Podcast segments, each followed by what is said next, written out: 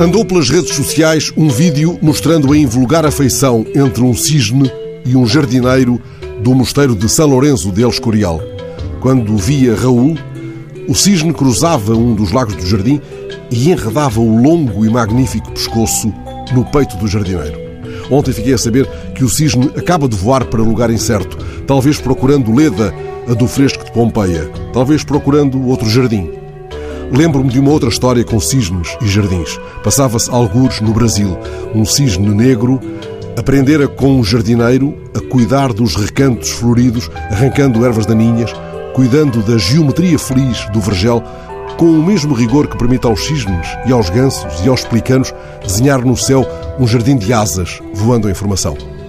A notícia da partida do cisne do Escorial coincidiu com a da morte de Gonçalo Riberteles, visionário que foi plantando outras ideias de cidade, como quem desenha um jardim ou cuida de uma horta. Paisagem e ambiente eram o seu corredor para o devir. Muitos sorriram de desdém face aos avisos do sábio sereno e agora lhe tecem louvor tardio, reconhecendo que ele caminhava adiante.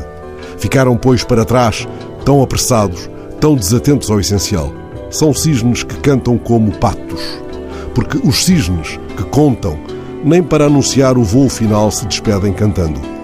Plínio, o velho, ensinou-nos na história natural que as ilustrações podem conduzir ao engano, pois usam demasiadas tintas para imitar a natureza. E ensinou-nos ainda que os cisnes não cantam, nem no último suspiro. Assim partiu o sábio, que discretamente foi desenhar algures um jardim para Leda.